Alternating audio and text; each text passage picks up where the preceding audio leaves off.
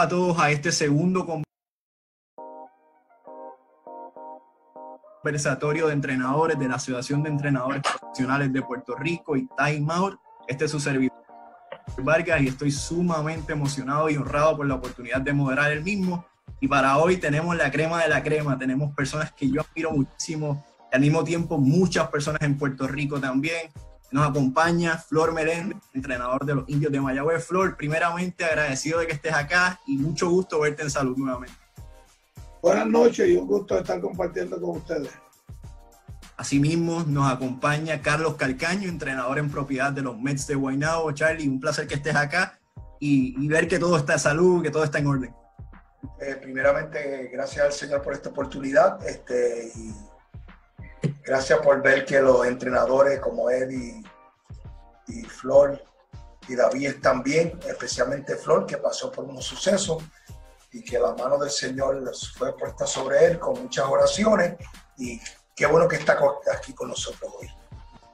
Gracias. Al mismo tiempo nos acompaña Eddie Casiano, entrenador de los Piratas de Quebradía y la Selección Nacional de Puerto Rico. Eddie, un placer que estés acá. Eh, gracias por tenerme, gracias por tenerme en el grupo el grupo de, coaches que, que, me vieron crecer y son todos mayores que yo, así que yo soy el menor del grupo aquí.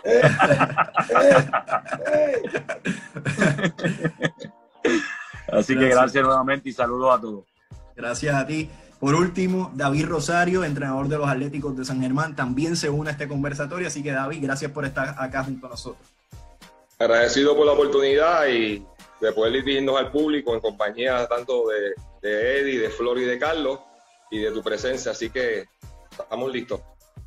Qué bueno.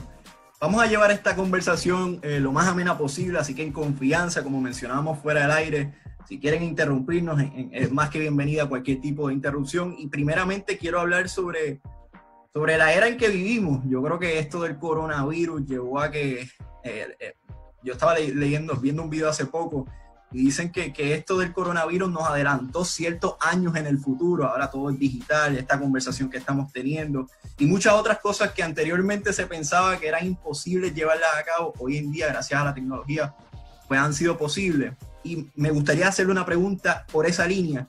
¿Cómo se han ido acostumbrando a esta nueva era digital en donde a veces los jugadores pues están más pendientes a lo que suben a su Instagram o cualquier otra iniciativa digital que, que, algo totalmente distinto a lo cual estábamos acostumbrados en el pasado.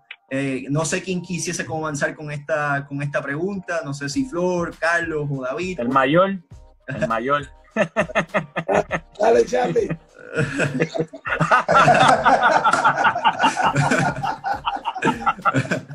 Flor, ¿cómo, ¿cómo, te has ido acostumbrando a esta realidad que vivimos, en donde pues esto que estamos tan attached, tan, tan cercano a él, el teléfono, es, tiene tanta importancia en estos días? Bueno, lo mío fue obligado, porque a mí me agarró el pico y, automáticamente me tuve que, acuartelar. Esto, he aprendido mucho eh, en estos meses que he estado aquí, porque eh, esto que estoy haciendo ahora, pues no, no, no, lo sabía hacer, me lo han enseñado mi, hija Yanira en estos días que estoy acá, que todo el mundo, pues la única comunicación que, la entrevista que se puede hacer es de esta forma. Entonces, pues ya hoy por lo menos dije, déjame solo, a ver si yo puedo salir al frente con esto. Y, pues por fin se dio. Esto es lo que está dominando ahora eh, el mundo de la comunicación. Y, yo creo que es bien bueno, es bien bueno porque yo, yo que hablo tanto de los entrenadores de, Argentina, yo creo que, que, el paso al grande que dio Argentina hace 6, 7 años atrás fue este fue que empezó a trabajar con las comunicaciones y, se le hacían las cosas más fáciles. ¿Ves? Cuestiones del mismo trabajo, del scouting, de todas esas cosas, pues eh, era, más fácil hacer. Y, uno pues tiene que estar, yo creo que lo que decimos es, me voy a acostar hoy y me voy a levantar mañana a ver qué pasa. Uno yo creo que lo que no va a poder es planificar, porque uno no sabe lo que va a pasar ahora mismo no sabemos lo que puede pasar al otro día porque nadie sabe quién está enfermo, nadie sabe cómo están las cosas en la calle, estamos encerrados, a veces ahora salimos por la calle por ahí, de momento vemos algo que hacía un mes no lo veíamos. Entonces es una vida que hay que llevarla ahora con, un poco de más de tranquilidad. ¿Alguien que quiera añadir algo por esa línea? Yo creo que más es la incertidumbre de lo que va a pasar. Eh, es, la, es la parte difícil porque es un virus que apenas todo el mundo está conociendo. Lo que pasa es que tú escuchas tantas cosas eh, diferentes, que si las máscaras son buenas, si las máscaras no, que si los guantes, si, si se pega por los zapatos, que si se pega por aquí. Eh, entonces uno tiene tanta información, pero a la misma vez no tiene nada concreto. Pues esa incertidumbre pues eh, es la que afecta porque como dice Flor, no, no podemos planear más allá de mañana y tenemos que ir día a día ver lo que está pasando eh, y uno entretener su mente, no, no, hay de otra, buscar la manera de entretener su mente y, y, buscar manera de, de, buscar cosas positivas y, y, meterte en la mente para que uno pueda pasar el día el día. Y en términos de entrenar, eh, en términos de, de, del rol como un entrenador, ¿cómo se han aclimatado a esta realidad, eh, con cómo, a esta nueva comunicación con, con los muchachos, a esta nueva esta nueva tecnología que, nos ha tocado a todos abrazarla casi de manera obligatoria. Charlie, métele. Este, eh, siguiendo la, línea de pensamiento de Flor y de Eddie, fíjate, es interesante cuando, cuando uno va y uno ve toda esta situación que está pasando, que realmente en la realidad de nosotros muchas veces no queremos verla. Y bíblicamente esto se viene anunciando hace tiempo. Lo que pasa es que nosotros, el ser humano, incluyéndome a mí, cuando eh, nos dan la realidad como que no queremos ser receptivos a ella, este, y ver que, que algún día esto va a pasar y, pensamos que no. ¿Por qué? Porque eh, somos así. Pero ah, dentro de todo esto que Eddie dijo y dentro de lo que Flor dijo, que uno día a día no sabe qué va a pasar porque uno está cuartelado en la casa y la gente ahora mismo dieron una, una, puerta para la gente empezar a salir un poquito. Dicen que se ha disparado la venta en los moles, una cosa brutal. Y tú te das cuenta cómo es que vivimos todos los días con el consumerismo y, no nos damos cuenta qué pasó en estos dos meses atrás, qué hicimos, qué debemos de hacer y qué nos ampara el futuro.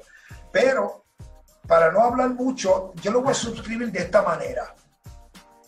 Cuando uno pierde la fe, el miedo aumenta. Pero cuando es viceversa, cuando uno tiene fe, el miedo no tiene mucha cabida, porque uno siempre piensa y sabe que va a pasar cosas buenas. Y el miedo, pues lo echamos un poquito pelado, pero cuando es viceversa, que empezamos a ver qué va a pasar mañana, me le pego a este, no me le pego a este, qué va a pasar con este jugador, llegará enfermo, me va a enfermar, y, y no tener esa capacidad y entender que van a pasar, ya esto va a estar ya mismo sanado, Dios va a tener el cargo del asunto, los médicos y las personas que tienen que ver con esto ya mismo sacan una vacuna y ampararse que va a haber un futuro sabiendo que pasamos una experiencia. Nosotros venimos pasando experiencia fuerte desde María. María nos tocó y tuviste que la gente seguida una... Eh, después nos tocaron los temblores. O sea, eh, ¿dónde estamos que, cuál es el mensaje que estamos recibiendo. Ahora viene esta pandemia que estamos peleando contra algo que no sabemos por dónde viene. Eso sí es difícil. El, el huracán tú sabes que viene, a cuánto tiempo, cuándo va a llegar, a qué velocidad. El temblor tú lo esperas, y pues, pero esto que tú no sabes por dónde viene, dice, guay, ¿cómo yo ataco esto? O sea, y todas estas situaciones nos tienen que ponernos a pensar a nosotros. ¿Qué cómo vamos a vivir. Inclusive no estamos exentos a que no nos tocara porque le tocó. Y el, y el testimonio vivo, no solamente una vez, pudo haberlo atacado dos veces el señor Melende. Que todo el mundo, todo el mundo se dijo, espérate, las rodillas empezaron y, y a dónde fuimos. No fuimos a una cancha, no fuimos a la federación. ¿Qué tuvimos que hacer? Irnos de rodillas. Tenemos un compañero, una de las figuras baluartes de este país. Señor, que tu misericordia y tu sanación sea sobre él. Y qué bueno es saber, y Dios quiera que las personas vean, testimonio vivo de que cuando uno tiene confianza y uno tiene fe en que las cosas se van a dar, Dios tiene propósito y uno lo puede oír con sus oídos y ver con su boca el testimonio del Señor Melech. Por eso es que todas estas cosas tenemos que darle este, un, ponerla en un cuadro y mirarlo todos los días. Y me da pena con Eddie que está empezando. Me da pena, Flor y yo, pues, estamos aquí, pero ya vamos de pasada. Pero todos estos entrenadores nuevos que están subiendo, que, que han pensado durante estos dos meses y medio, qué vamos a hacer, cómo lo vamos a hacer y qué, qué mensaje le vamos a dar a estos jugadores que vienen nuevos con esta área cibernética para ellos poder realizarse y que ellos puedan ser, tú sabes, exitosos en lo que están haciendo. David, ¿algo que quisieras añadir en esa línea? No, básicamente podemos resumir o agregarle que esto se divide en tres fases. La, primera es la, negación. Cuando ocurrió esto, pues no lo podíamos aceptar. Creo que el, el porcentaje mayor eh, hay una incertidumbre de cuánto sería el tiempo, ya llevamos tres meses. Eso demuestra que, somos vulnerables y que podamos tener muchas cosas en la vida, pero cuando nos detenemos a pensar, básicamente eh, todo eso pasa en segundo plano. La otra fase de la ansiedad, de, de, que no podemos salir, de que no podemos arriesgarnos, de no hacer la vida diaria como normalmente estamos acostumbrados, eh, de por qué a mí, de por qué al vecino, de por qué al familiar, de por qué al amigo, de por qué al baloncesto, de por qué al deporte en general. Y estamos ahora en la, en la fase de aceptación de que ya es una realidad, hay que vivir con esto y entonces entra la etapa donde tenemos que entonces ver cómo lo vamos a hacer sin regresar posiblemente a lo que no estábamos haciendo bien. Y en ese sentido, pues, es una elección enorme, ¿verdad? Eh, porque básicamente nos hemos aislado de físicamente, no espiritual y emocionalmente, físicamente de las amistades, de los familiares, de los vecinos, de, de las propias personas que viven en la misma residencia, o sea, y eso le duele a cualquiera, y nunca había pasado de esta manera y claro que ha afectado al deporte. Eh, y bueno, no hemos podido ver a los jugadores, simplemente hemos podido hablar con ellos, verlos cómo estamos nosotros ahora, pero hay algo que va más allá de eso y es que no podemos pensar solamente en nosotros porque trabajamos en un deporte que es un deporte de conjunto y hay que ver cómo sienten, qué le ha sucedido, ¿Qué ha pasado con los demás compañeros del grupo, del equipo? ¿Qué ha pasado con los entrenadores? ¿Qué ha pasado con los apoderados que tienen familia también, con los gerentes generales, con, con, el restante del cuerpo técnico? ¿Qué ha pasado con, con, con, el fanático, con la gente que son los que nos pagan por vernos y, son los que de alguna forma hacen este deporte? Entonces, entra uno en un, un periodo de introspección donde uno se pregunta hasta dónde vamos a llegar y pero qué podemos hacer y qué podemos hacer de ahora en adelante. Yo creo que en ese sentido, eh, nosotros los entrenadores, por medio de, de esto que estamos haciendo, de las experiencias que hemos tenido, buenas, no tan buenas, porque hay mucha gente que piensa que el entrenador tiene una vida fácil, ¿verdad? y tenemos que soportar muchas cosas que mucha gente ni se imagina. Y entonces este, podemos llevar un mensaje a pesar de eso, porque estamos disponibles, estamos dispuestos y no importa lo que haya sucedido a favor o en contra, siempre eh, creo que tenemos una buena forma de, enviar un mensaje claro de que nosotros podemos estar positivos, vamos a seguir hacia adelante y poder cambiar vida. Yo creo que es un elemento muy importante. Y los cuatro que estamos aquí, junto a otros entrenadores más, tenemos esa, esa oportunidad de poder manifestar a través de otras experiencias anteriores de lo sucedido actualmente, eh, que por lo menos cambiemos pensamiento, modifiquemos eh, y que el baloncesto nos ha dado la oportunidad de poder hacer muchas cosas, pero también eh, cambiarle de alguna manera la vida a algún chico, a alguna chica, a alguien del deporte o, de la vida en general.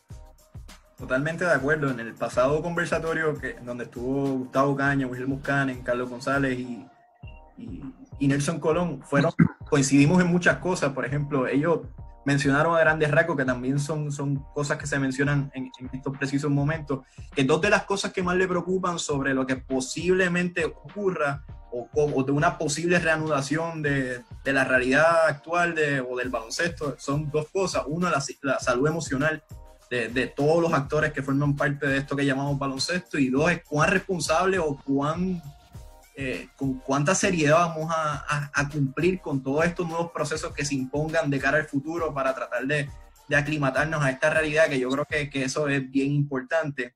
Pasando al próximo tema, eh, hace unos días atrás estaba hablando con, unos colegas y leyendo sobre diferentes, diferentes, leyendo sobre diferentes libros, eh, el, el, balance que existe entre el éxito y el fracaso. A veces, leía en el libro que a veces el ser humano, de la manera que está fisiológicamente compuesto que a veces le da más atención al fracaso que al propio éxito. A veces cuando fallamos nos tardamos más tiempo en digerir nuestras derrotas que nuestras victorias.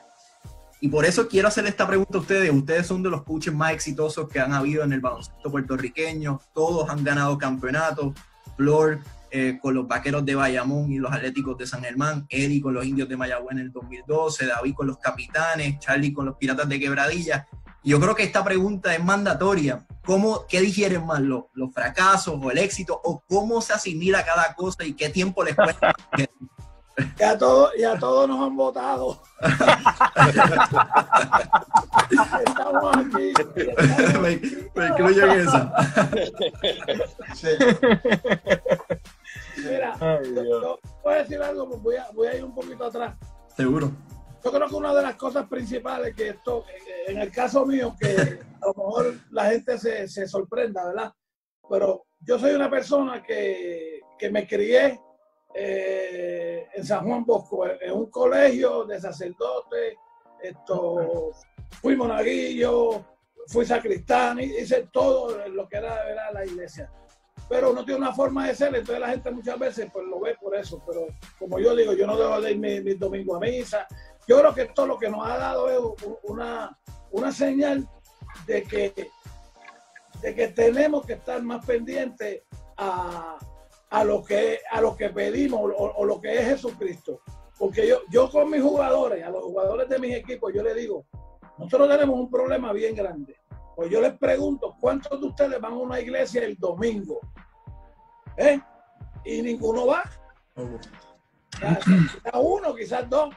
Entonces yo le digo, ese es el problema que nosotros tenemos, porque nosotros a la hora, ahora, todo el mundo reza, ahora todo el mundo le pide a Cristo, ahora, cuando estamos en las malas, pero también hay que acordarse de él cuando estamos en las buenas, dándole gracias por lo que nos ha dado. ¿eh? Y yo creo que eso también nos va a hacer esto un poquito pensar a nosotros un poquito más en, en las cosas de nosotros y en la fe que tenemos que tener. Yo tengo, eh, eh, yo se lo digo eso a los papás de los niños, que no es culpa de los papás, es culpa para mí, de la gente que hace las ligas. O sea, yo creo que los domingos por la mañana no debe haber juego de baloncesto de niños. Porque si el domingo Dios lo hizo para descansar, pues por lo menos hay que enseñarle a esos niños a que vayan a orar. Y eso no se está haciendo. Y, y, los nenes en Puerto Rico no van a la iglesia, los niños tú ves a las iglesias, yo, yo voy a una iglesia que el 99.99 son personas mayores de 60 años. O sea, ya el joven, no, no, no, no, no. El Porque yo cuando era joven, yo siempre, yo iba a la iglesia y, voy, todos los domingos yo voy, mal o bien, estando como sea, yo voy. O sea que, ¿verdad? Tenía eso porque que, no, se nos, no, se nos quede de, de que allá arriba hay uno que le pedimos solamente cuando estamos mal. Y yo creo que hay que pedirle todos los días. Todos los días. Uno le tiene que darle gracias todos los días. Tirarle algo a él. Caballo, estoy bien hoy. Gracias. Ya. Así mismo.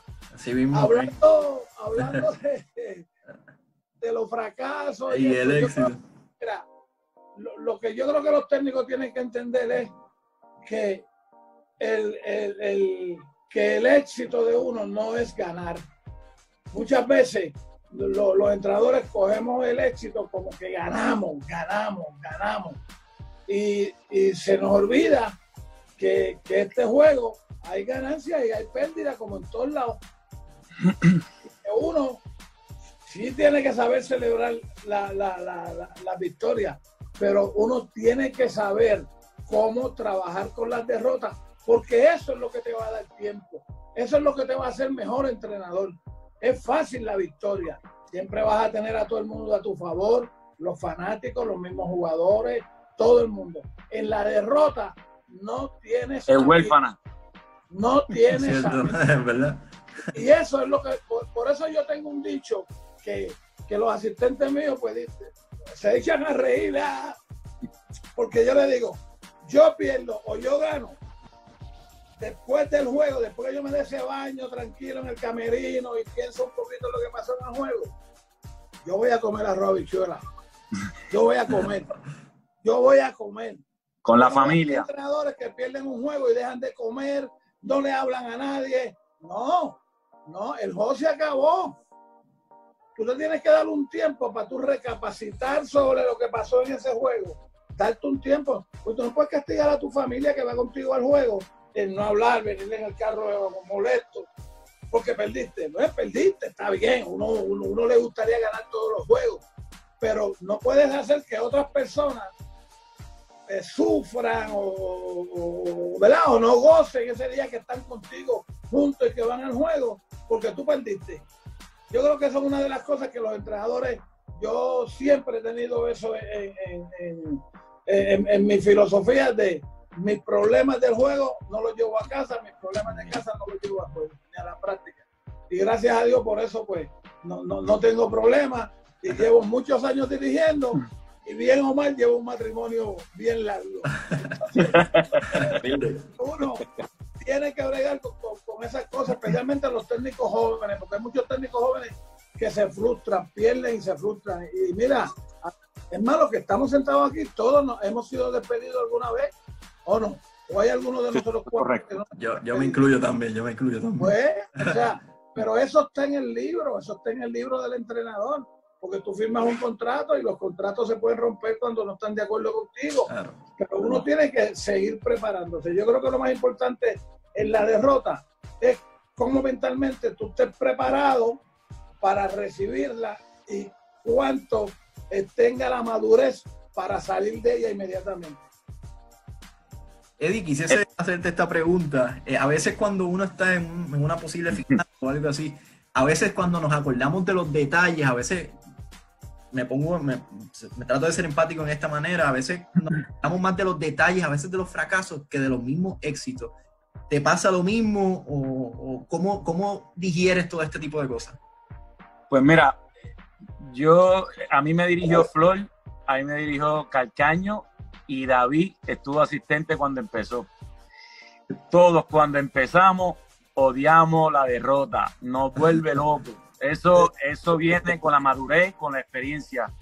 Eh, Flor cuando me empezó a dirigir, eh, lógicamente fue la persona que me llevó al BSN y me llevó a, los Atléticos de San Germán, pues desde ahí yo empiezo a aprender la manera eh, que va evolucionando como coach en el sentido de una derrota antes en el, en el 88 no es la misma ahora en, el 2020, porque, pues porque uno, uno ya, ya madura, uno entiende, eh, pero yo creo que, por ejemplo, Calcaño cuando me estaba dirigiendo en De Diego, cuando perdíamos de Diego tampoco era eh, un, bizcochito de tití.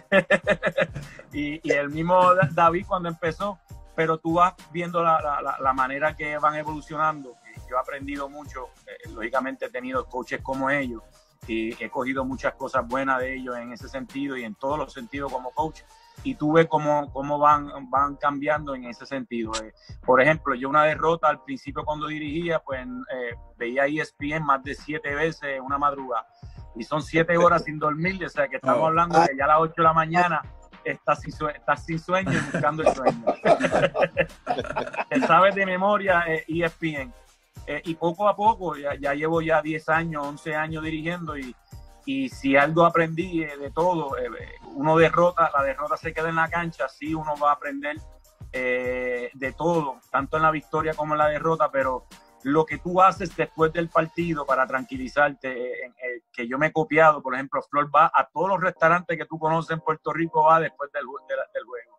A, mí me gusta hacer eso con yo la familia. Yo lo he visto en Denis un par de veces después de los juegos. Sí, uno va a todos lados, comparte con la familia. De vez en cuando, al principio, uno se queda medio calladito, pero de momento uno se da su, su cervecita, ah, su comida y se va tranquilizando y va botando el golpe antes de llegar a la casa.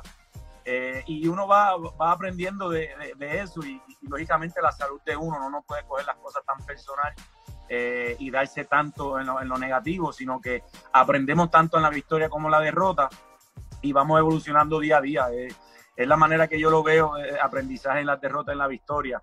Lógicamente la victoria uno la saborea un poco más. la victoria todo el mundo la quiere, la derrota es huérfana y solamente le toca al coach. Así que uno, uno va manejando sobre eso. ¿Digiere las derrotas y el, y el éxito de la misma manera como jugador a entrenador o es un proceso mental distinto? No, no, no, no, como dirigente es, diferente, es ah. totalmente diferente y mucho más fuerte. Porque tú estás a cargo del equipo eh, y tú sabes que un error tuyo, un timeout, una sustitución, empieza a dudar en, en, algunas situaciones, pues te pega como jugador, pues yo le puedo decir, Flor, no la metí hoy, mano, mala mía, la mañana, mañana la voy a meter y, tengo esa confianza. Pero como coach tú tienes una responsabilidad mucho más grande eh, y, y, pues uno, uno aprende a, a, trabajar con eso con el tiempo. Charlie, en tu caso, eh, ¿cómo llevas ese proceso? ¿Qué, ¿A qué le das más énfasis? ¿Al fracaso o al éxito? ¿Cómo lo digieres? como dicen ellos dos, este, uno, uno va aprendiendo a través de la, de la experiencia lo que es este, lo que es la derrota, lo que es la victoria, ¿verdad? Y uno eh, la personalidad de uno, este, uno quisiera que todo el tiempo fuera de victoria y, uno va aprendiendo que no es así. Y la victoria, como dice Flor, no se suscribe solamente en tu ganar, se suscribe en un montón de elementos que pueden pasar dentro, de la, dentro del juego o dentro del ambiente donde tú te estás desarrollando. Este, y tú tener éxito a pesar de que dice perdieron. El, periódico, la prensa, el fanático ve que se perdió, pero algunas veces eh, esas cosas son las que hacen crecer a uno. Flor, Flor hizo dos cosas que, que son importantes, ¿verdad? Y, y, una dijo del matrimonio. Este, en la vida todo tiene, eh, es como una, una simulación de las cosas, tú sabes, se, se parecen tanto porque cuando tú te casas, uno se casa y uno, la persona con la que tú te casas, muchas veces no es el mismo tipo de sangre tuyo. Que tú no le puedes dar sangre si le pasa cualquier cosa. Tienes que acudir a otra persona. O sea que esa persona que está ahí físicamente y, y espiritualmente tú la amas, tú la quieres, pero entonces es como si fuera un juego, es todos los días una batalla, una situación. Muchas veces tú piensas que gana, muchas veces tú la pelea es que pierde, pero tú vas creciendo y, vas construyendo, que es lo que ha hecho y, hemos hecho nosotros, que hemos construido con la derrota y la victoria, hemos creado una base. Nos hemos creado una base y, y esa base pues nos solidifica para ser entrenadores de bien, no porque ganamos, sino porque el mensaje que llevamos va a ser el mismo todo el tiempo. Y es como el matrimonio. Flor, yo no sé cuánto lleva, yo llevo unos cuantos también. Tú sabes. Y uno y muchas veces. 53. Yo llevo 43. Y, y, uno, y uno piensa, cuando uno, uno está en la buena, la grama de uno se ve verde. Pero cuando uno pelea, uno mira para el vecino y se piensa que la grama del vecino está más verde que la de uno. Y es mentira, a lo mejor está más seca que la de uno. Pero eso pasa aquí. Tú vas a jugar a la quebradilla, pues tú dices, bueno, este, ese día como que tú, ah, voy a ganarle a Eddie, voy a ganarle a, a, a Pelacoco que va a dar siete puños, que mismo le va a estar hablando a los jugadores. O sea, toda esa trayectoria que se da uno, a pesar de que uno va a ganar, uno pierde, pero, pero eso hace crecer a uno. Eso hace crecer a uno y solidifica a uno en su balance como persona, como, como entrenador. Y lamentablemente, lamentablemente, eh, eh, somos juzgados por victoria y derrota, pero no vemos lo que hay detrás de todo esto. Y, realmente qué es lo que debemos de ver, ¿Qué, qué es lo que hay detrás de todo esto, cómo esos jugadores se comportan, cómo estos jugadores, tú cómo se, se, se, promueven el basquetbol, si lo están haciendo bien, cómo lo están... O sea, hay un círculo de factores que, que realmente muchas personas no lo ven, pero, pero lamentablemente nosotros lo llevamos, no, no queremos, pero siempre está el que, mira Eddie, mira Charlie, vete, este, no, no sirve, ¿sabes? Todo es una, situación de vida, está viejo, cosas por el estilo. Este, es interesante, yo veo a Eddie ahora y, cada vez que lo veo, esto es un paréntesis, esto es un paréntesis. Es interesante cómo el, mundo evoluciona. Eh, yo me acuerdo de, tener a Eddie en De Diego, con una pollita, flaquito. después lo veo en el superior, pero después lo veo en la selección de Puerto Rico. Y entonces sí siempre, Carlos Morales y Flor nos daban la situación de la defensa. Y Eddie, cada vez que yo me paraba al frente, y se escondía detrás de uno de los grandes. Sí, para que no lo viera. Y eso, eso, eso marcó mi vida de tal manera que me da gracia, porque yo lo veo a lo lejos y lo veo algunas veces con la selección y digo, ¿y ahora qué estará diciendo este? Porque aquel no ve. Ahora es el más defensivo, es el, el más defensivo. Eso es correcto. Eso, alegra, ¿verdad? Uno se ríe porque eso de esto es que se trata esto.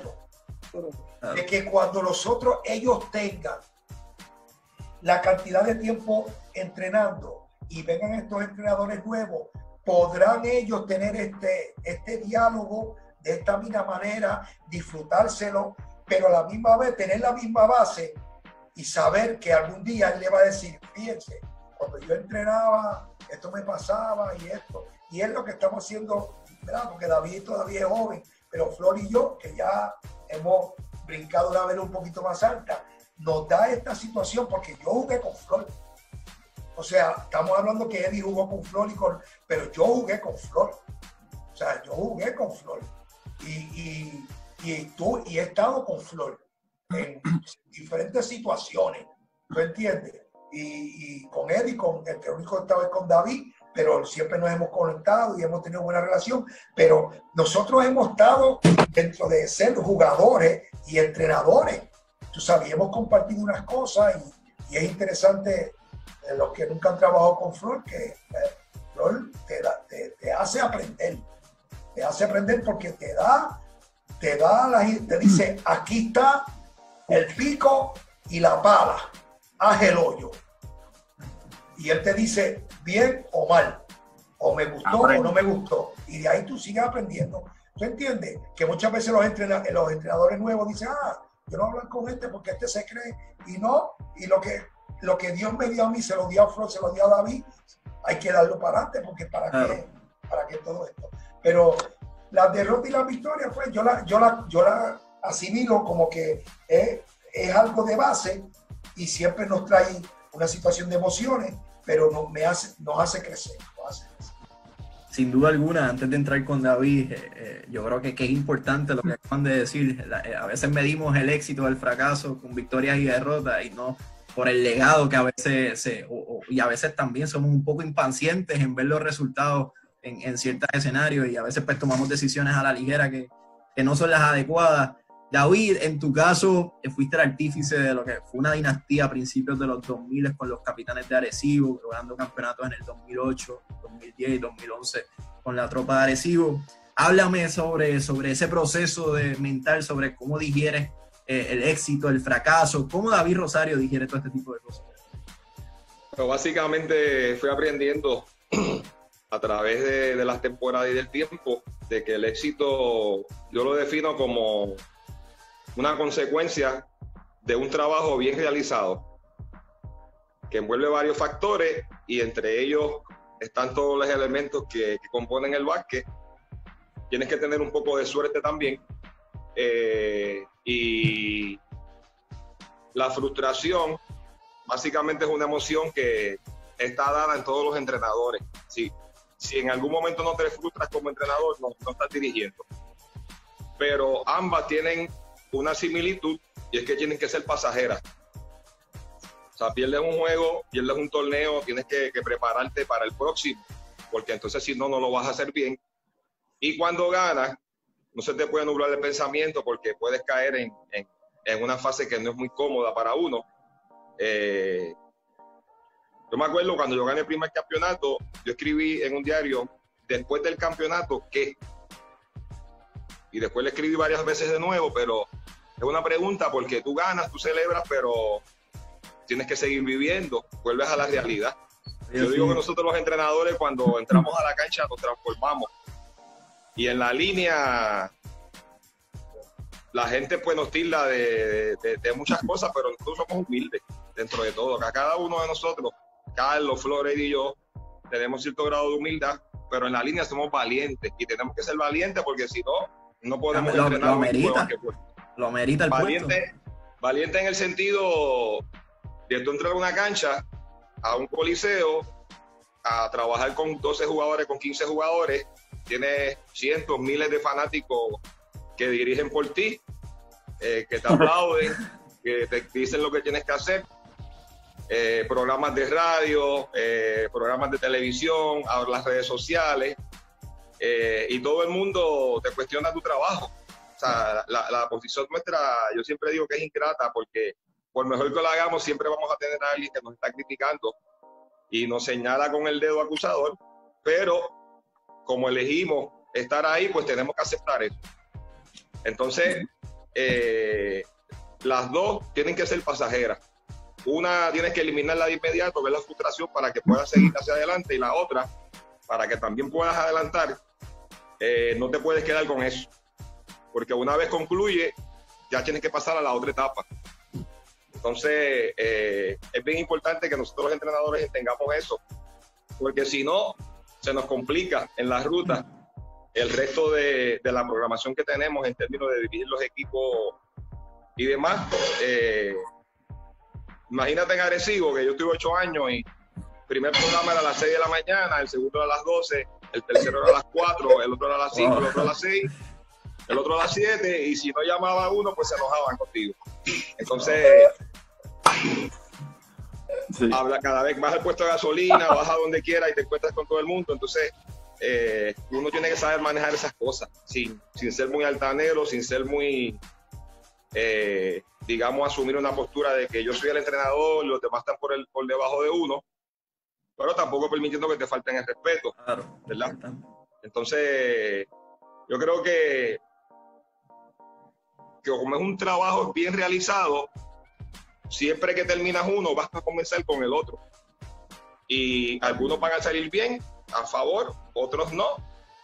Muchas veces no depende de nosotros, aunque sí nos señalan como los culpables, pero tenemos que vivir con eso. Y, dar gracias de que uno pueda estar dirigiendo eh, por tanto tiempo, porque honestamente cuando cada uno de nosotros inició, no pensábamos que íbamos a estar aquí.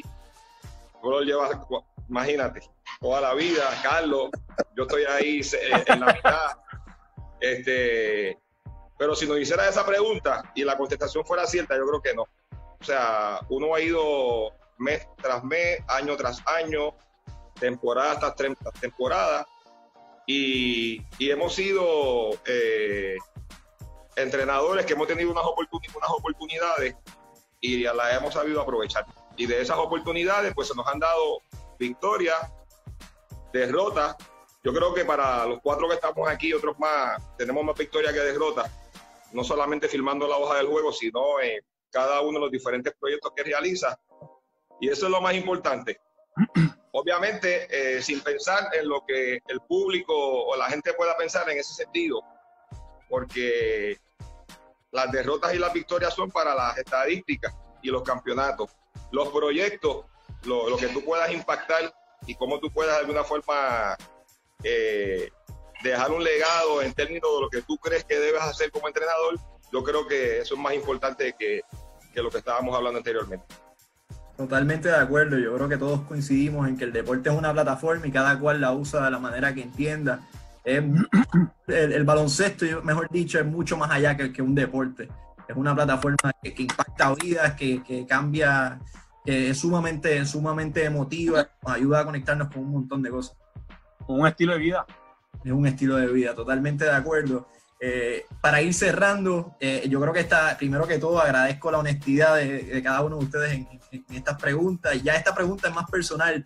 ¿Qué han aprendido en esta cuarentena? Yo en mi parte eh, he aprendido a cocinar cuanta cosa existe y me he dado cuenta de la cantidad de trastes que uno ensucia el día y uno está fregando, fregando, fregando. Me gustaría hacerle esa pregunta a ustedes que en, carácter personal que han aprendido esta cuarentena y, que, han logrado que, lo tenían pendiente y por X y Y razón no habían tenido el tiempo y ahora sí lo han podido hacer, Flor.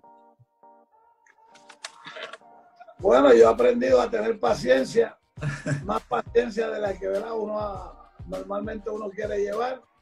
He aprendido a que, como te dije ahorita, hay que seguir dando gracias a Dios todos los días. Eh, he aprendido a, quizás al tener tan cerca la familia, esto, a, que a que uno tiene que estar más pendiente a, la familia de uno, que porque muchas veces nosotros no, nos embollamos, nos embollamos, con el baloncesto, con las prácticas, con el juego, con esto, y, a veces llegamos a la casa y saludamos y todo, pero no, tú sabes, se pierde muchas veces, a, veces el feeling y por eso son los, problemas. Pero eh, he aprendido, he, aprendido mucho más de lo, de lo que yo hacía de, estudiar, porque me paso todo el día esto, viendo entrenadores de, de, otros países, se pueden ver todas las clínicas, se puede ver todo. Pues quizás uno a veces se, se, queda un poquito rezagado en no, no, no, oír eso y no ver. Ah. Eh, me da un banquete con eso en, estos tres meses. Y, recordarle a la gente, como yo le hablo a mis hijos, que muchas veces el éxito puede ser tu derrota y tu derrota puede ser el éxito.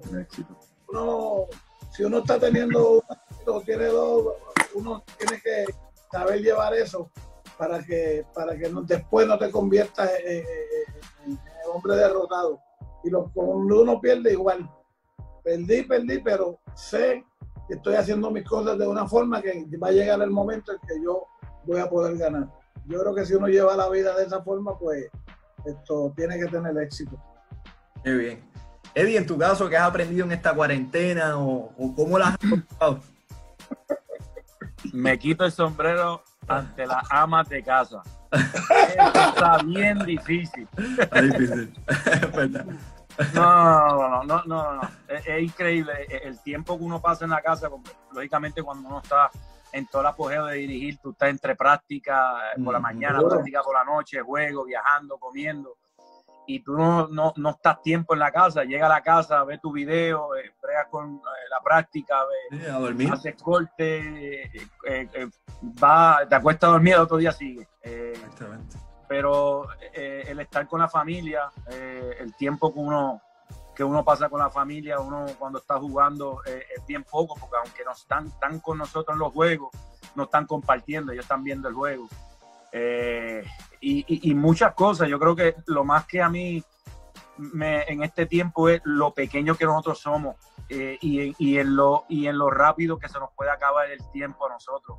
Eh, una pandemia que de, la noche a la mañana no podemos contactar, no podemos hablar, no podemos hacer nada. de la noche a la mañana no podemos socializar ni nada.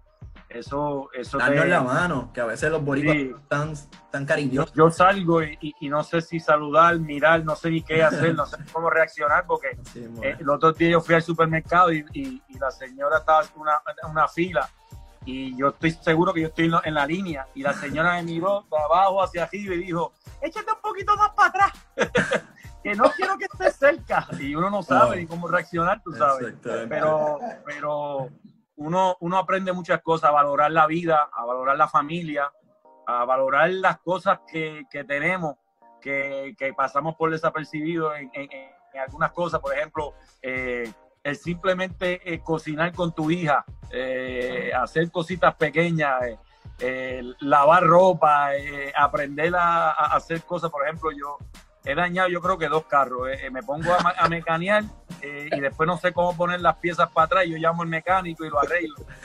cositas pequeñas, he hecho de todo. yo soy hiperactivo de por sí. Así que tú te imaginas cómo está el trancado 70 días en una casa.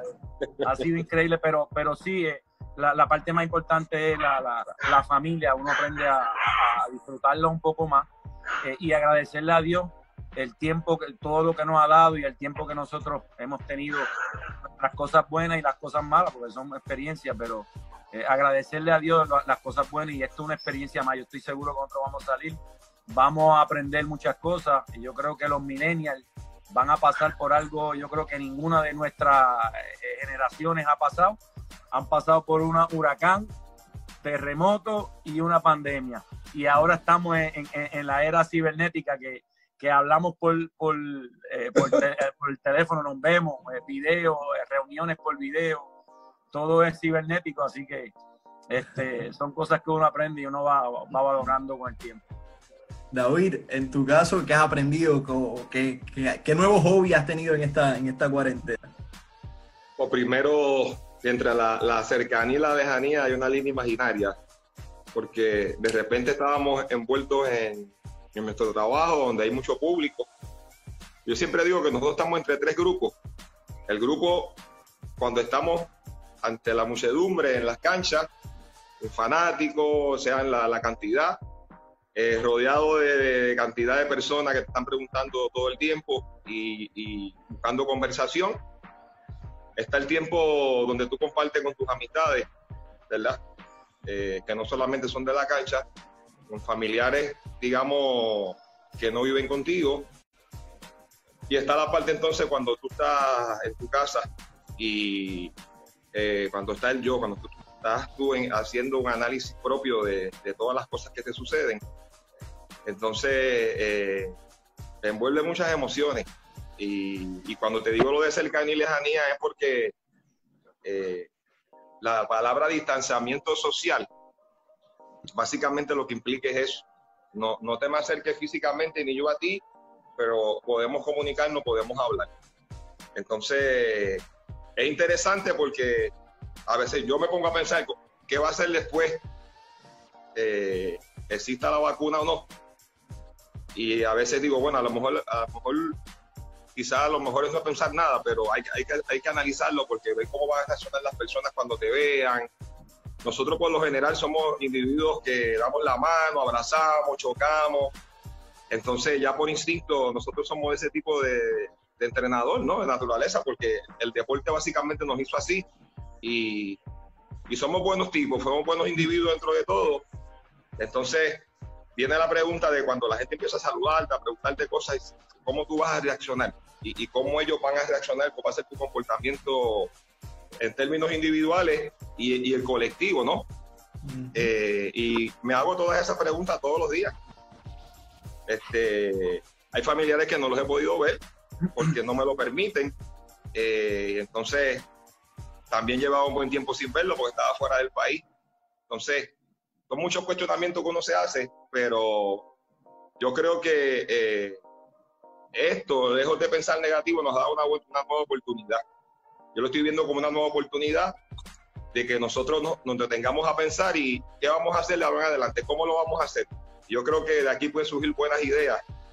Estoy pensando en muchas ideas que tengo dentro del deporte y fuera del mismo y en su momento se las voy a hacer saber a los compañeros. Eh, de muchas cosas que tengo en mente, las tengo anotadas, que me parecen bien interesantes. Yo sé que a Eddie, a Flor y a Carlos y a tu persona, a los demás entrenadores les va a interesar, pero no, no es hacerlo uno solo, es en grupo. Y entonces, este, con otra pandemia como esta, nosotros desaparecemos del planeta como entrenadores. Básicamente, claro, eh, es un momento de, donde pueden surgir muchas ilusiones de cosas que uno puede hacer, no solamente en la línea. Y yo creo que el entrenador puede hacer cosas fuera de la línea y puede hacer muchas cosas. Claro. Eh, en el plano personal, pues, estoy básicamente aquí eh, cumpliendo con, con, la petición de la sociedad, del gobierno. Voy al supermercado, eh, me limito, no voy a otros lugares así, ¿verdad? Públicos. estoy haciendo mucho ejercicio, camino, troto, corro un par de kilómetros, hago flexibilidad, empecé a buscar lecturas, lo estoy leyendo mucho me gusta leer bastante, entonces estoy leyendo de baloncesto, estoy dando un par de charlas, en las otras soy de oyente, comparto con los entrenadores, eh, estoy también básicamente eh, pensando en lo, que, en lo que pueda suceder en los próximos meses, quedan solamente seis meses para finalizar el año 2020, que nos ha dado duro. Se acaba ya. Pero nos está dando una buena enseñanza y aplicando una, una característica que aprendí dentro de la psicología, que es que eh, ganas para perder y pierdes para ganar. Y creo que a todos nos ha pasado eso. Y yo creo que en esta etapa, pues, nos han pasado las dos cosas. Hemos perdido quizás materialmente en unas áreas, posiblemente y económicamente, pero hemos ganado en otras. Y eso nos ocurre en los juegos. Ganamos, perdemos, perdemos, ganamos. Y lo importante es que dentro de todo esto, cada cual en, sus respectivos lugares, ¿no?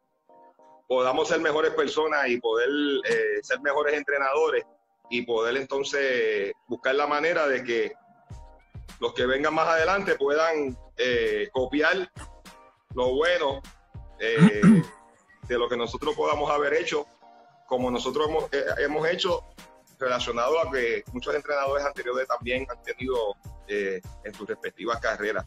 Yo no sé si a ustedes le ocurre, pero uno se pone a pensar en personas, ¿cómo estará fulano, eh, aquel compañero, aquel amigo?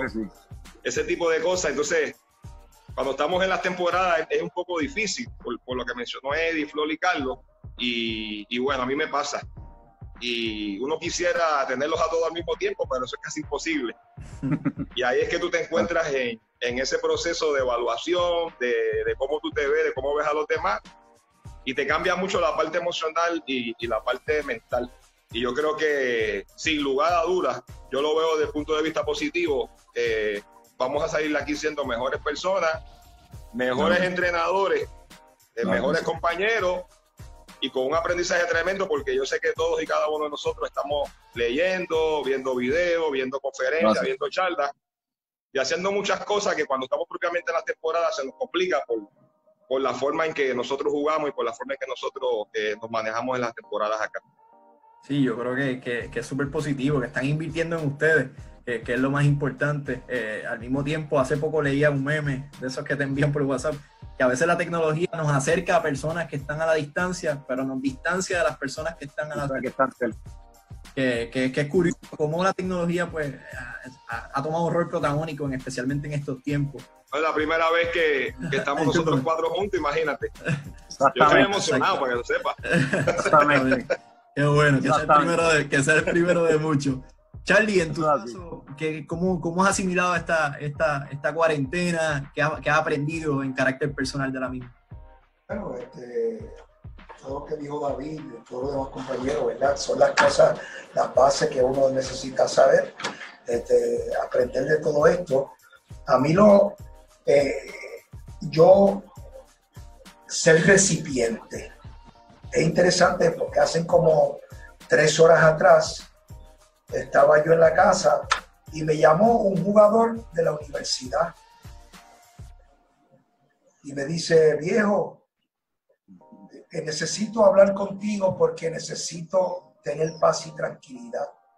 Estoy ansioso no sé lo, dónde me voy a meter, y es como que ya me está llegando la hora de que no sé qué voy a hacer y necesito que, pues, tú, que tú me hables para ver si me tranquilizo.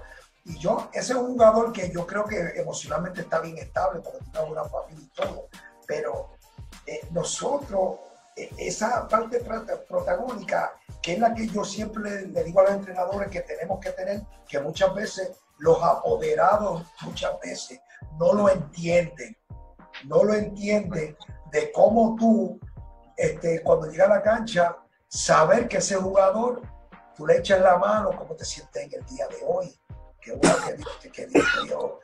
Porque cuando me, me vieron un poquito más atrás, y, y tú sabes, e, e, Eddie ahorita dijo algo que son bien vulnerables. Cuando lo de Kobe Bryant, ese hombre, ese hombre va a entrenar va con su hija. Y fíjate lo que la para la vida. Los dineros, la fama, ya se fue. Por eso es que día a día, a pesar de esta pandemia, tenemos que darle gracias a Dios. Flor dijo ahorita cosas que realmente son las, para son súper importantes, que es que ya no visitamos el templo. Este, no importa la religión que sea, vamos al templo. ¿Por qué? ¿Tú sabes por qué? Porque nos preparamos físicamente, espiritualmente, físicamente, mentalmente y el espíritu, que es lo que te mueve a ti. Ahora mismo nosotros estamos aquí porque el espíritu nos tiene aquí, ¿verdad? Y entonces vamos a los templos. Nosotros ya, el, el templo donde yo voy, pues hicimos el culto es un driver, todo el mundo en su carro, el, el pastor predicó, se hicieron la alabanza, y entonces todo el mundo dice, ah, pero estar en el sol. Señores, mira esto, señores, nosotros vamos a Walmart estamos una hora y media para comprar un litro de leche o comprar una, una camiseta. No de media hora a aquel que te está dando vida todos los días. Porque tú sabes qué Tú sabes que este, nosotros tenemos que darle gracias a Dios por el día que tenemos. Porque tú no sabes, ustedes se han dado cuenta, después que yo hable, puede ser que recojamos ofrenda. Ustedes, ustedes se han dado cuenta de que cuando tú te vas en ese sueño profundo, tú no estás pensando en nada. O sea, tú no sabes en nada. O sea, hay muchas personas, como lo hizo Héctor Blondet, que se acostó y no se levantó. ¿Ah? Estas, nosotros estamos en esa, en esa fase. O sea, nosotros estamos así. Y estas cosas nos hacen, tiene que hacer, este, nos tienen que enseñar de que nosotros no tenemos control del mundo. Nosotros no tenemos el control del mundo. Hay una parte más arriba de la de nosotros que tiene el control y la última palabra y la decisión la tiene él el que hizo los cielos y la tierra, el que nos el que usó a cada una de las madres nosotros para traerlo con un propósito en esta, en esta tierra, que nos dio unos talentos. ¿Para qué está usando los talentos? Si lo estamos usando de la manera correcta, si estamos dándole el amor al prójimo que tenemos que darle, si es como dijo Eddie, ¿ah? nosotros tenemos nuestras esposas ahí nos vamos a entrenar y a hacer cosas y cuando venimos lo primero que hacemos es que preguntamos ¿qué, qué cocinaste? o por el teléfono no decimos ¿cómo pasaste el día de hoy? es bueno saber que tú estás y a lo mejor entramos y cogemos y compramos un Gatorade pero al lado del Gatorade el pueblo había un ramo de flores y no nos ocupamos de toma mi amor ¿verdad? porque esa nos cuida ¿verdad? dice la palabra que el hombre es la cabeza del hogar y la mujer edifica el hogar. La mujer es el catalítico de la familia, es la que coge lo malo, lo bueno, se lo absuelve y da el balance a la, familia. ¿Ah? Y esta, ahora todo el mundo se está dando cuenta quién es la mujer. ¿Ah? Qué lindo es así que tú llegues y está la comida hecha, y está el piso oloroso y el baño limpio. ¿Ah? Eso, eso, eso nos enseña. Así es agradecer, agradecer que Dios le hizo la pareja y no al hombre, no para que andara al frente ni atrás, para que andara al lado de nosotros, para uno poder hacer una mejor sociedad, que es lo que tenemos que aprender de esto. Cuando dijo David, cuando salgamos de esto, yo no mirar a David porque él está en San Germán y ver la persona de David. No mirar a Eddie porque está en quebradilla, sino mirar a Eddie, porque cuánta necesidad a lo mejor tiene Eddie, que no quiere decir cuánta necesidad tengo yo. Yo estaba aquí loco cuando dieron Flor en el hospital, pero ¿cómo se? Tú sabes que no se podía ir. Y yo decía, bueno, lo único, yo tengo las herramientas. Y es algo que muchas veces lo uso para buscar la chancleta, que es doblarme, pero tirarme de rodillas. Para que, el, para que el Señor, en medio de las circunstancias, obre con cada familia en Puerto Rico. Ahora mismo hay muchas personas pasando necesidad. ¿Cuántos jugadores están pasando y no tenemos la, eh, eh, la facilidad de llegar a donde ellos? Y a lo mejor no quieren decir, vete 30 o 40, sino cómo te sientes como familia. Y estas cosas, pues, nos, nos, ayudan a cada día a, ver cómo el ser humano, cuánto el amor, que es lo, que, que es lo más importante en la vida, cuánto puede hacer y cuánto aprendemos dar más de nosotros, ser, dar y no tanto recibir. Es mejor dar que tanto, dice la palabra, que, que, que uno, tú sabes, no hay justo desamparado, ni su simiente que mendigue pan. Y uno tiene que ponerse a pensar qué está pasando con el prójimo, qué está pasando con el jugador, qué está pasando con el apoderado. No, ok, el dinero hace falta, pero qué bonito es saber que cuando nosotros salgamos de esto, que, que haya en nosotros un reflejo de esperanza, que hay un reflejo de nosotros, que los jugadores digan, wow, qué, qué bueno, porque eh, quiero seguir a este, a este mister que está aquí, quiero seguir a mi entrenador, quiero, y que la esposa se una a Mauro de la gracia porque él es el más joven. Y está diciendo, wow, que, y lo que le falta es para, para que sepa cuántos cuántos vasos hay que fregar y la basura que hay que botar en estos días. Pero, pero... No tiene idea, no tiene idea. Wow. No planchar, ahí soy horrible y tengo que hacerlo. Tú sabes, y esas cosas que es bueno que muchas veces nos pasan, porque este, y lo importante es todo que aprendamos de ellos, que aprendamos, porque tú sabes qué, vuelvo y te digo, yo nunca pensé que iba. Yo he compartido con Eddie muchas facetas, pero que eh, como entrenador, mira cómo el tiempo ha corrido. Fue jugador de noveno grado. Fue jugador éxito de, del BCN. Internacionalmente y ahora está teniendo éxito como entrenador. Y lo más importante de esto es lo más importante de esto es que él reconozca que en esta trayectoria él puede encontrarse algún día con aquel que le ha dado las oportunidades y le ha abierto las puertas. Y simplemente él no quiere nada a cambio de nosotros. Él siempre quiere que seamos agradecidos día a día por los alimentos, por, por, por lo que tú vives, porque Mucha gente no se levantaron en el día de hoy. Mucha gente no se levantaron en el día de hoy y nunca vamos a ser perfectos, pero que seamos agradecidos y que podamos llevar este mensaje de que vamos a darle técnica, táctica, un mensaje, pero te voy a, voy a acudir a tu corazón también. Voy a acudir a tu corazón.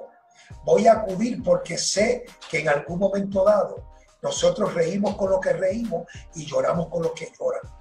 ¿Verdad? Y, hemos pasado, eh, y perdona que le coja este tiempo, yo estuve en la, el, año pasado en una actividad que hacen aquí en el hoyo, en Río Grande, que van todos los jugadores de, la época de Florillón, de Superior Banalle. Y cuando entré, los viejos. sí, cuando entré con una sonrisa pero de ver a Wilito Meléndez, a, todos estos jugadores de, los tiempos del 70, cuando salí, salí llorando. Te voy a decir por qué. Salí llorando porque cuando voy saliendo, veo a Osvaldo Valdillo y me dice, Charlie, no te vayas. Y me enseñó una lista de más de 40 personas que han fallecido en la, en la trayectoria de nuestra historia. Pero gente que tú dices, como Alex Vega, como, bueno, gente que tú dices, no puede ser. Gente con tanta enfermedad, ¿verdad? Y, y, y, y me pongo a pensar, sí, nos vamos a la derrota y las victorias, pero y, la esa otra parte después que tú terminas. Las otras 20, 20 horas que tú haces de tu vida, ¿en qué ocupas el tiempo? ¿En qué ocupas el tiempo si tú no le das una llamada a tu, a tu primo, a tu hermano, a tu padre? Yo estoy brigando con mi papá, sé que el papá de Flor falleció. Yo estoy brigando con uno que tiene 96 años. ¿Ah? Y entonces, esto, esta dinámica, al final del día, te dice a ti, que la parte más importante y la parte que tenemos que crecer es la parte espiritual de nosotros. ¿Por qué? Porque somos objetos de crítica, somos objetos de señalamiento, como decía David, pero que a la, a la misma vez nosotros tenemos que ser ejemplo para poder llevar este mensaje a todos los que estamos y los que vienen subiendo, porque mira por lo que ha pasado Flor, mira por lo que yo he pasado, lo que y lo que está pasando Eddie ahora, que los entrenadores que vengan, ya Eddie tiene un poquito de canas aquí en los laterales. Ah, sí, ah, este, y los que van subiendo, Eddie se va a encargar de decirle caballo, eh, sí, porque esta es la palabra de ellos, caballo, esta es la que hay. Sí, señor, esta es la que hay, porque nosotros pues, pasamos, porque ah, tú sabes que, para terminar, el puertorriqueño es un, es un gran ser humano, pero con todos muchos defectos que tiene, somos cortos de memoria. Nos acordamos de hoy, pero nos acordamos del ayer. Teo Cruz, cinco Olimpiadas, ¿cuánto, ¿cuándo se habla de Teo Cruz? Neftalí Rivera, ¿cuándo se habla de Neftalí? Héctor Blondel, y se sigue mencionando de cara el corazón porque le dieron una base a este, a este país, a este baloncesto. Y como somos cortos de memoria, no nos acordamos de ellos. Pero fueron la parte bien importante en este basquetbol. Y eh, los otros días, Flor tuvo un tiempo sin dirigir y cuando dijeron, va para Mayagüez, todo el mundo dijo, ah, este, no, que si Flor, ese, ese bien, que sí. Ah, y, y mira, mira, y yo siempre he dicho a Flor, es mejor muerto que sencillo, Flor. Bien almidonado, bien planchado y bien combinado para que la gente diga, espérate, y peínate como te está peinando ahora para el frente con, con tu sentido para que tú veas que todo lo demás va a salir. Y ha sido así. Así que gracias, gracias.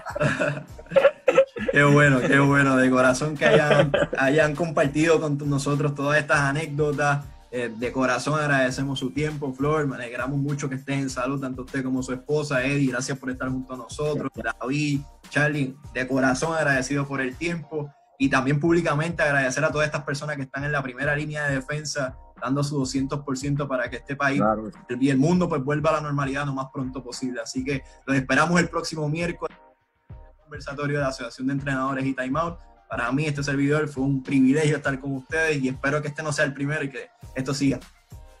Esperamos que sí, gracias por tenerme, gracias a todos. Chao. Thank